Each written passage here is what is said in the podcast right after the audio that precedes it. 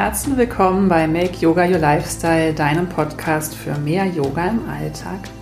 Ich bin Lea Lemann und ich möchte dich inspirieren, Yoga nicht nur als Hobby, sondern als Lebensweg zu wählen. Statt das Glück im Außen zu suchen, können wir es durch Yoga in unserem Inneren finden. Wie das geht, erfährst du in diesem Podcast. Heute erwartet dich eine Folge zum Thema Selbstliebe versus Selbstdisziplin, die Sache mit dem Schweinehund. Ich teile meine Gedanken mit dir und teile mit dir, warum das immer wieder ein Dilemma für mich ist, warum ich mir immer wieder die Frage stelle, wann soll ich mich für Selbstliebe entscheiden, wann sollte ich mich disziplinieren, dem inneren Schweinehund in den Hintern treten? Und wie dir eine klare Vision, eine klare innere Ausrichtung helfen kann, diesen inneren Schweinehund verschwinden zu lassen und warum dann Selbstliebe und Disziplin gar kein Unterschied mehr sind. Ich freue mich auf diese Folge mit dir.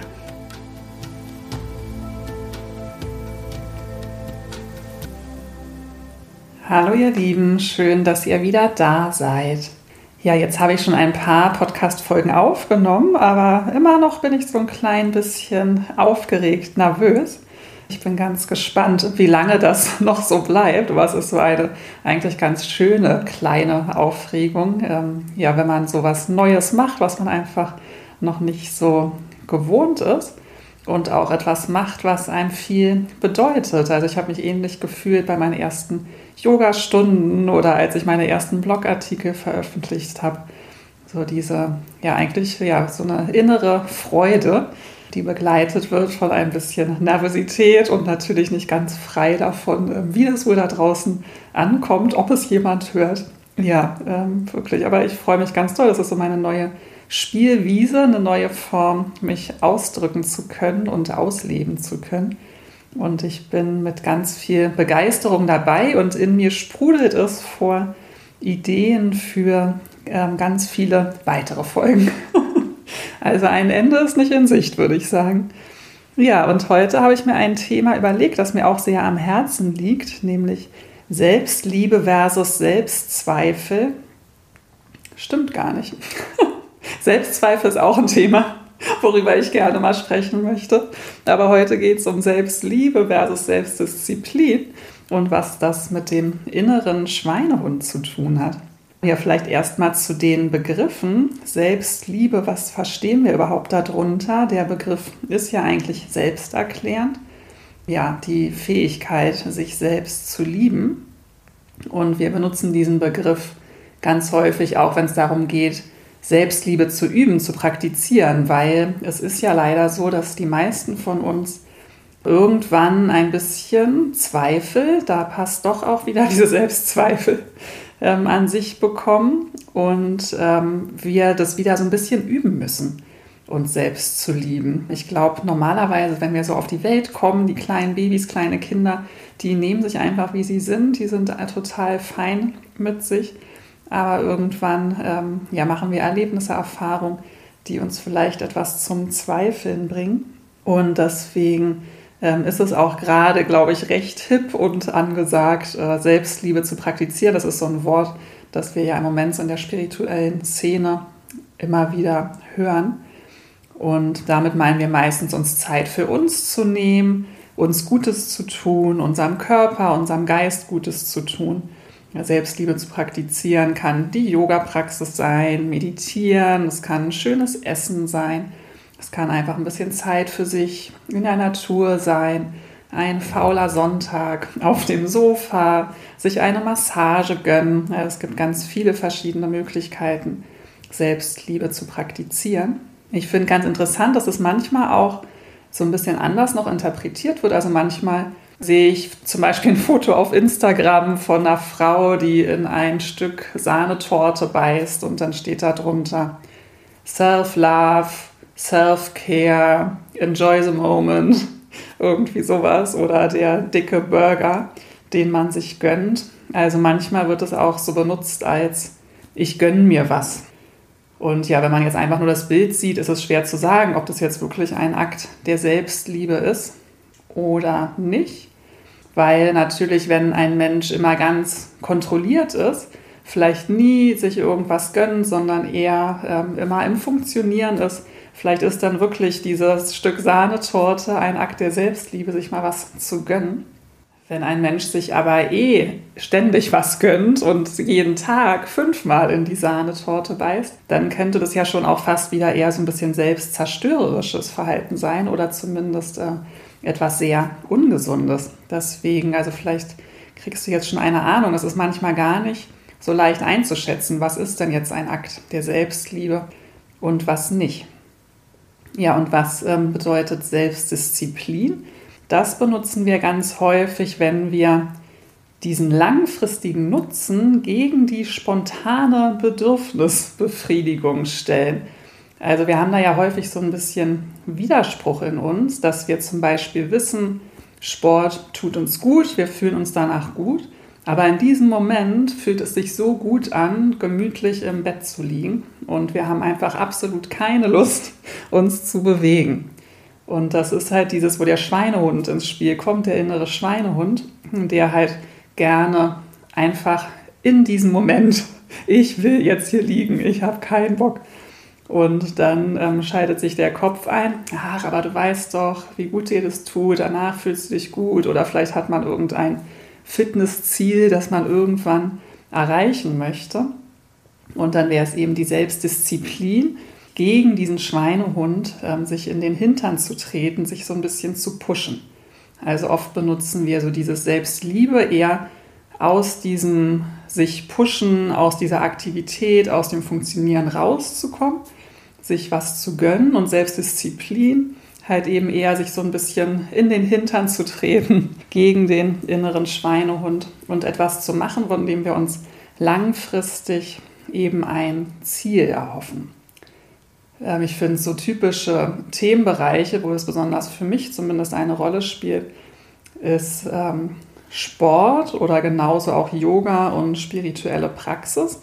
Das sind so typische Themen, wo wir einfach wissen, wenn wir das regelmäßig machen, geht es uns gut. Und trotzdem kommen die meisten von uns ab und zu oder auch sehr häufig an einen Punkt, wo wir überhaupt keine Lust haben, wo wir dann vielleicht uns ein bisschen disziplinieren müssen oder eben auch nicht. Das ist die große Frage. Oder es kann halt auch die Ernährung sein. Wir wissen, es tut uns gut, viel Gemüse zu essen. Vielleicht begreifen wir dann doch aber immer mal wieder zu Fertiggerichten oder Fast Food oder zur Tafel Schokolade. Und auch so ein Thema kann Geld sein. Also wann ist es schön, einfach mal Geld auszugeben, sich was Teures zu gönnen, eine Reise, ein bisschen vornehmeres, teureres Essen, ähm, ein neues Kleidungsstück. Oder wann ist es auch eigentlich besser, das Geld ein bisschen zu sparen, nicht alles zu verprassen? Also immer wieder diese Frage, ja, was, was ist jetzt? soll ich mich disziplinieren oder soll ich so meinen spontanen Bedürfnissen nachgehen? Ähm, das ist ja auch so ein bisschen, vielleicht kannst du da mal endlich reinspüren, was du für ein Typ bist. Bist du eher jemand, der so genießt und sich häufig was gönnt, der vielleicht sich ab und zu mal ein bisschen in den Hintern treten sollte, ja so seinen Schweinehund überwinden sollte, der so ein bisschen sich mehr disziplinieren müsste? Oder bist du ein Typ, der sehr kontrolliert ist und der vielleicht eher so dieses sich mal was gönnen und so üben müsste? Ist ja so ganz interessant, sich da mal selbst so auf die Schliche zu kommen. Was ist so das, was spontan wir machen und wie könnten wir vielleicht unsere Verhaltensweisen etwas anpassen oder ändern. Ich für mich finde es tatsächlich gar nicht so einfach zu beantworten, wenn du meine letzten Folgen gehört hast, ähm, vielleicht die erste auch mit dem Ayurveda, da spreche ich auch über meine Konstitution und ähm, erkläre auch so ein bisschen diese verschiedenen Konstitutionstypen im Ayurveda, sodass auch du da so einen Eindruck bekommen kannst, welche Konstitution du vielleicht bist. Und ich bin zum Beispiel, oder ich habe Kaffer und Pita in mir. Und bei etwas zu viel Kaffer neigen wir eher zur Faulheit und zum Genuss. Und bei zu viel Pita neigen wir eben eher dazu, zu aktiv zu sein und müssten uns vielleicht mal ein bisschen da rausholen. Also deswegen sind einfach beide Anteile da. Und vielleicht ist es auch deswegen so ein Thema für mich, weil ich irgendwie da wirklich immer wieder situativ gucken muss, was brauche ich denn gerade? Sollte ich mir gerade in den Hintern treten? Oder sollte ich hier mal lieber mal wieder so ein bisschen mir was gönnen und ähm, ein bisschen Selbstliebe praktizieren?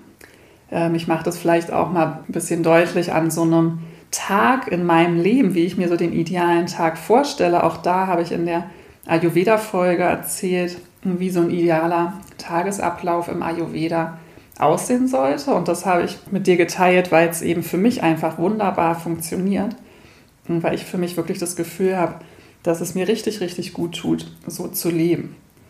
Also so ein perfekter oder idealer Tag für mich jetzt im normalen Alltag wäre so, dass ich möglichst vor dem Weckerklingeln aufwache, zwischen fünf und halb sechs.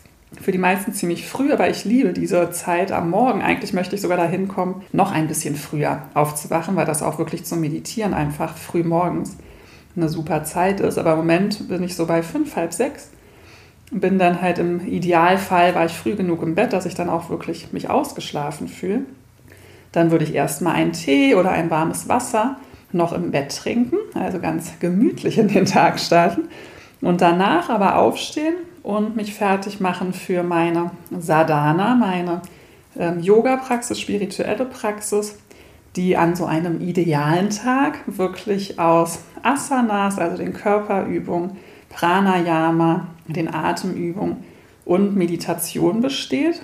Und seit neuestem möchte ich auch gerne noch das Singen unterbringen, Mantren singen oder Kirtan, weil ich gemerkt habe, dass ich danach wirklich noch besser meditieren kann und Singen macht glücklich. Da habe ich auch schon mal einen Blogartikel drüber geschrieben. Ich habe ja auch eine Zeit lang Gesangsunterricht bei der lieben Schanan genommen, kann ich dir nur ans Herz legen. Singen tut einfach unfassbar gut und macht einfach glücklich. Also deswegen auch das ein ganz wertvoller Teil der spirituellen Praxis. Und diese vier Disziplinen möchte ich gerne jeden Tag am Morgen am liebsten schon alle praktiziert haben. Deswegen nehme ich mir dafür halt mindestens 90 Minuten Zeit an einem idealen Tag. Danach würde ich dann frühstücken, dann würde ich arbeiten, die perfekte, ideale Zeit zum Arbeiten nutzen, halt wirklich da auch ganz in meiner Kraft sein und total effektiv ein paar Sachen wegschaffen mittags am besten Zeit zum Mittagessen, Zeit zum Spazierengehen, vielleicht in Gesellschaft, vielleicht einfach für mich.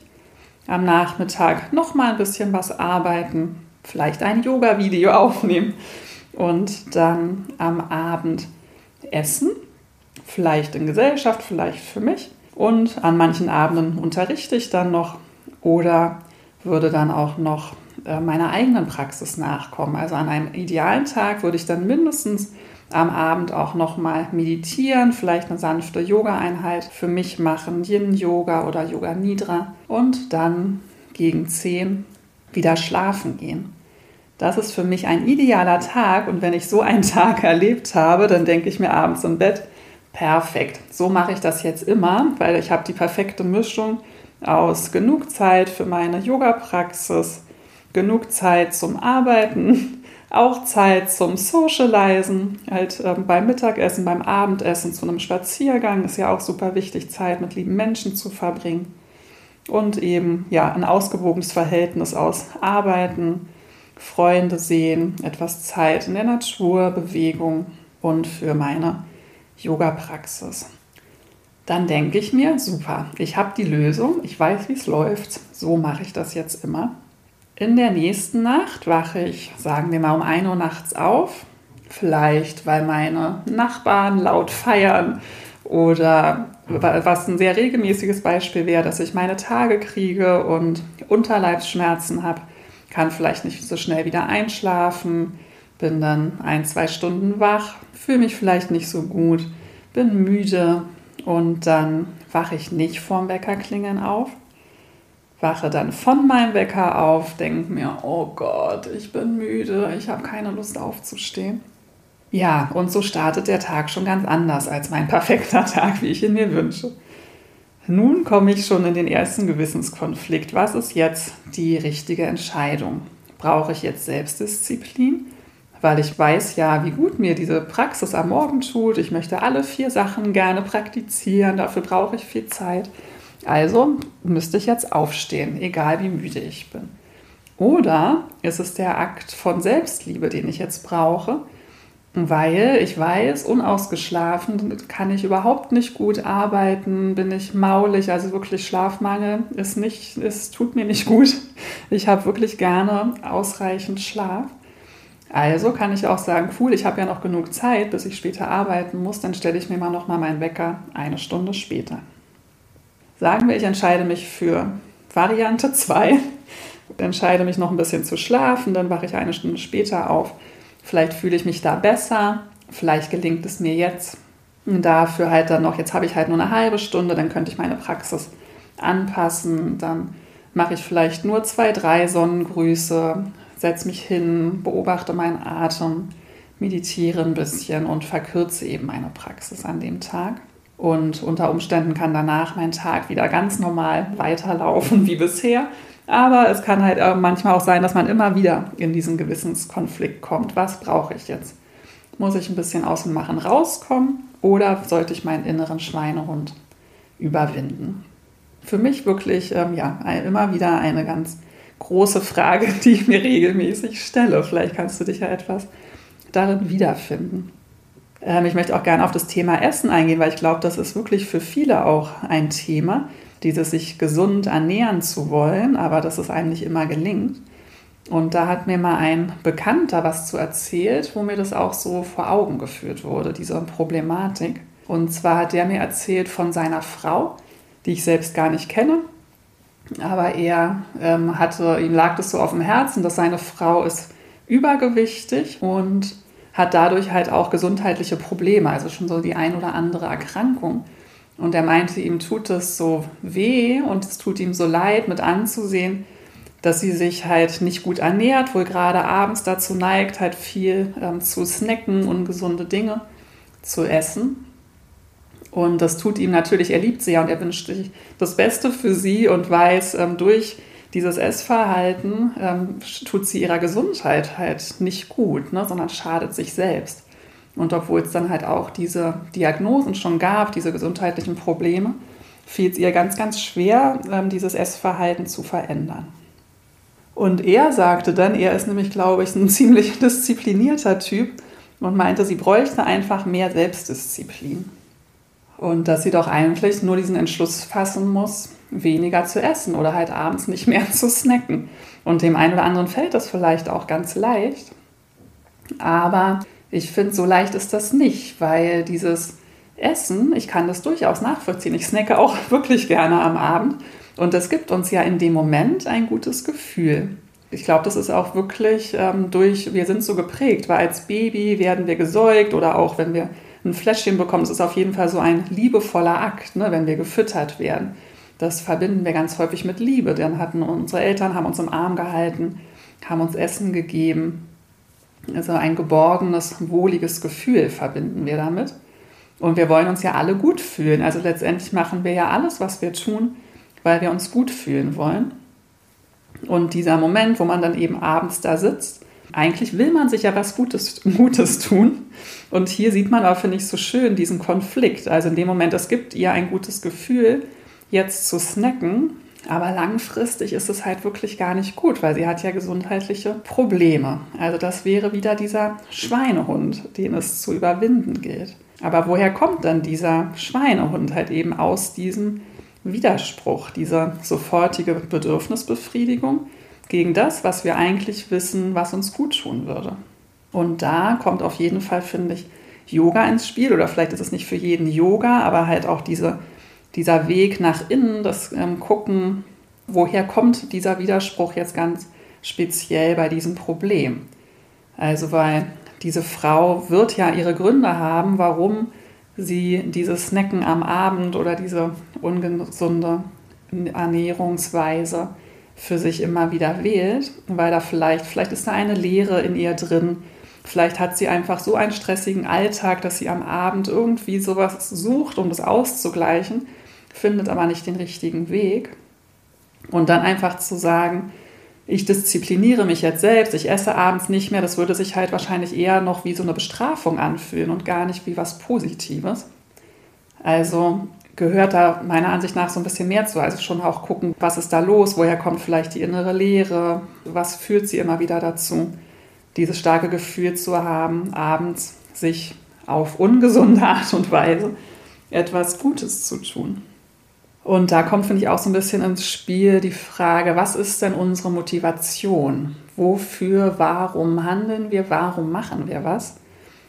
Und ich habe so ab und zu mal beobachtet, für viele Frauen ist zum Beispiel ja ihre Hochzeit ein ganz, ganz wichtiges Ereignis. Vielleicht haben sie schon immer davon geträumt, sie wollen da ein super schönes Kleid tragen, wissen schon seit Jahren, wie, sie das, wie dieses Kleid aussehen soll und wollen eine super gute Figur machen in diesem Kleid. Und ganz vielen Frauen gelingt es dann vor ihrer Hochzeit plötzlich abzunehmen, was sie sonst in ihrem Alltag nie geschafft haben weil sie eben diese absolut, absolute Motivation, dieses ganz klare Ziel haben, etwas haben, was ihnen so ganz, ganz wichtig ist. Und ich finde es so interessant, sich mal zu hinterfragen, was ist denn meine Motivation? Worauf bin ich innerlich ausgerichtet? Was ist mein Antrieb?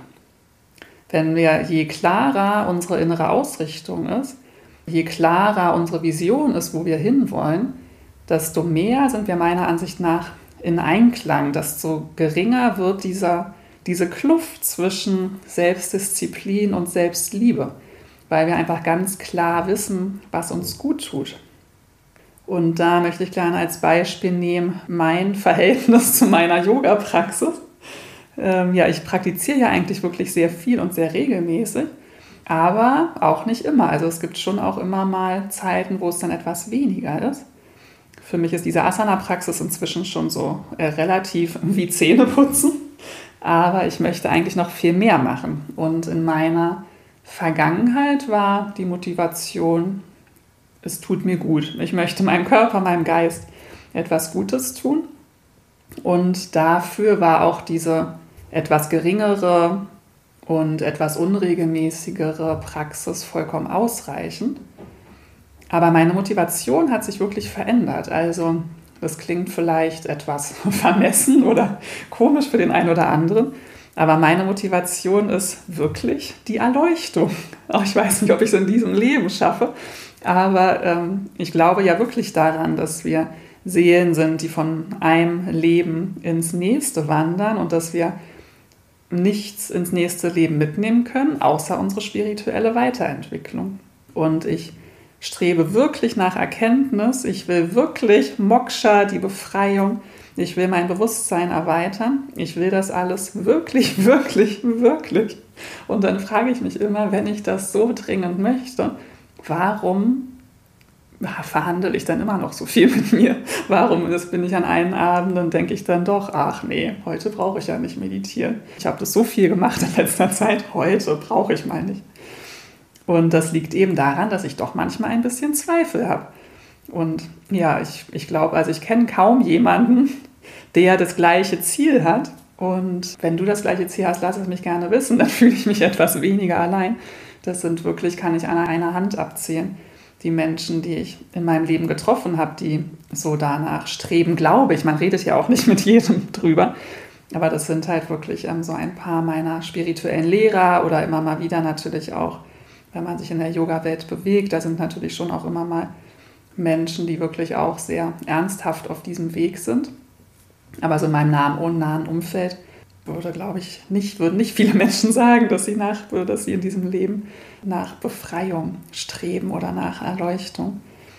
Genau, und ich bin mir relativ sicher, wenn ich da ohne diese Zweifel wäre, die mich immer mal wieder erwischen, sondern wirklich ganz, ganz klar ausgerichtet wäre, dann bräuchte ich auch gar nicht so viel immer wieder mit mir verhandeln. Dann würde ich das einfach ganz selbstverständlich machen. Jeden Morgen, jeden Abend. Und es gibt aber auch ein Beispiel aus meinem Leben, wo ich mich da wirklich, wo ich ganz, ganz klar in meiner inneren Ausrichtung war und wo ich erlebt habe, wie es ist, wenn eben Selbstliebe und Selbstdisziplin eins wird. Und das war, als es um meine viermonatige Auszeit, in Indien ging und auch um dort meine Yogalehrerausbildung zu machen. Da, das war, dieser Entschluss war in mir so was von fest, dass es, da gab es absolut keinen Zweifel. Also es war für mich vollkommen klar, dass ich das machen werde. Und ich hatte dann ja so ein knappes Jahr Zeit von diesem Entschluss. Und bis es losging, ich hatte gar kein Geld. Also ähm, damals konnte ich wirklich noch nicht, damals ist gut, so ewig ist es jetzt auch noch nicht her, aber ich hatte echt immer nicht so einen guten Umgang mit Geld. Deswegen ja auch Geld bei mir immer wieder ein Thema, wo ich mir diese Fragen stelle, wann sollte ich mir was gönnen, wann sollte ich aber vielleicht auch einfach mal Geld sparen. Und damals war ich eben noch gar nicht gut im Sparen, habe eigentlich immer sehr spontan meine Bedürfnisse befriedigt und das Geld etwas kopflos ausgegeben. Hatte dann nur wenig Zeit, um mir diese viermonatige Auszeit zu verwirklichen. Da braucht man ja nun mal ein bisschen Geld, auch für die Ausbildung und so weiter. Aber ich, ich war nie im Gewissenskonflikt, sondern einfach jede meiner Handlungen hat sich ganz automatisch, ohne nachzudenken, darauf ausgerichtet. Ich habe plötzlich in kürzester Zeit Geld gespart, ohne mir da irgendwie groß Gedanken drüber zu machen, ohne einen wirklichen konkreten Plan zu haben, aber einfach, weil ich immer wusste, ich möchte das. Und dadurch habe ich offenbar ganz automatisch weniger konsumiert, bin weniger essen gegangen, habe mir weniger Sachen gekauft. Und da war das so ganz in Einklang. Und deswegen, also ich glaube, wenn wir wirklich in Einklang sind, dann ist Selbstliebe und Selbstdisziplin gar kein Unterschied. Dann ist unser spontanes Bedürfnis und das langfristige Bedürfnis eins, dann haben wir da keinen Unterschied. Aber bis wir da angekommen sind, ähm, erzähl mir gerne, wenn du da schon bist. Ich bin da manchmal. Ich bin da, wenn ich wirklich sehr, wenn ich eben viele von diesen idealen Tagen hintereinander habe, dann bin ich wirklich in Balance. Aber es passieren eben immer wieder Dinge, die mich aus der Balance bringen. Und dann passiert dieser Widerspruch, dann, äh, dann entsteht dieser innere Schweinehund. Und ansonsten ist der nämlich gar nicht da, weil ich einfach ganz genau weiß, was gut für mich ist. Und mein jetziges Bedürfnis, eigentlich das Gegenwarts-Ich und das Zukunfts-Ich, sind dann äh, auf einem Level. Ähm, ich beobachte das so in, in, bei den Menschen um mich herum, dass schon viele Leute, wenn sie älter werden, dann mehr in Balance sind und das mehr eins wird. Ich glaube, dass das wirklich, ähm, solange man so im Berufsleben ist oder vielleicht Kinder hat oder seine Tage hat, vielleicht wird es auch wirklich nochmal anders, äh, wenn man das irgendwann nicht mehr hat. Vielleicht spielt auch das damit rein, weil Frauen zyklische Wesen, ne, das ist wirklich, verändern sich die Bedürfnisse halt auch mit dem Zyklus und dann immer wieder genau zu wissen, was ist jetzt richtig für mich? Sollte ich mir in den Hintern treten oder sollte ich einfach mal locker lassen? Das ist wirklich dann immer wieder eine ganz tagesindividuelle Antwort. So geht es mir. Aber ich hoffe, spätestens als, als alte, weise Yogini, vielleicht ja auch schon früher, immer mehr so in Balance zu sein und weniger Schweinehund zu haben und wirklich diese Selbstliebe und Selbstdisziplin eins werden lassen zu können. Ja, das sind meine Gedanken zu diesem Thema. Würde mich total interessieren, ob du dich da irgendwo drin wiederfinden konntest, wie es dir dazu geht. Ähm, ja, gib mir gerne Bescheid, wie diese Folge bei dir angekommen ist, was du darüber denkst. Ich freue mich, von dir zu hören. Namaste. Vielen Dank fürs Zuhören. Ich hoffe, dass du aus dieser Folge etwas für dich mitnehmen konntest. Hinterlasse mir sehr gerne bei dem entsprechenden Post auf Instagram einen Kommentar mit deinen Gedanken zu der Folge. Ich freue mich auf den Austausch mit dir. Mit positiven Bewertungen, zum Beispiel bei iTunes, kannst du mich und meine Arbeit unterstützen. Mehr über mich und meine Angebote erfährst du auch auf www.lealemang.de und auf meinem Instagram-Profil lea.lemang. Ich freue mich, wenn du bald wieder zuhörst oder wir uns in einer meiner Yoga-Klassen sehen. Danke für dein Dasein. Namaste.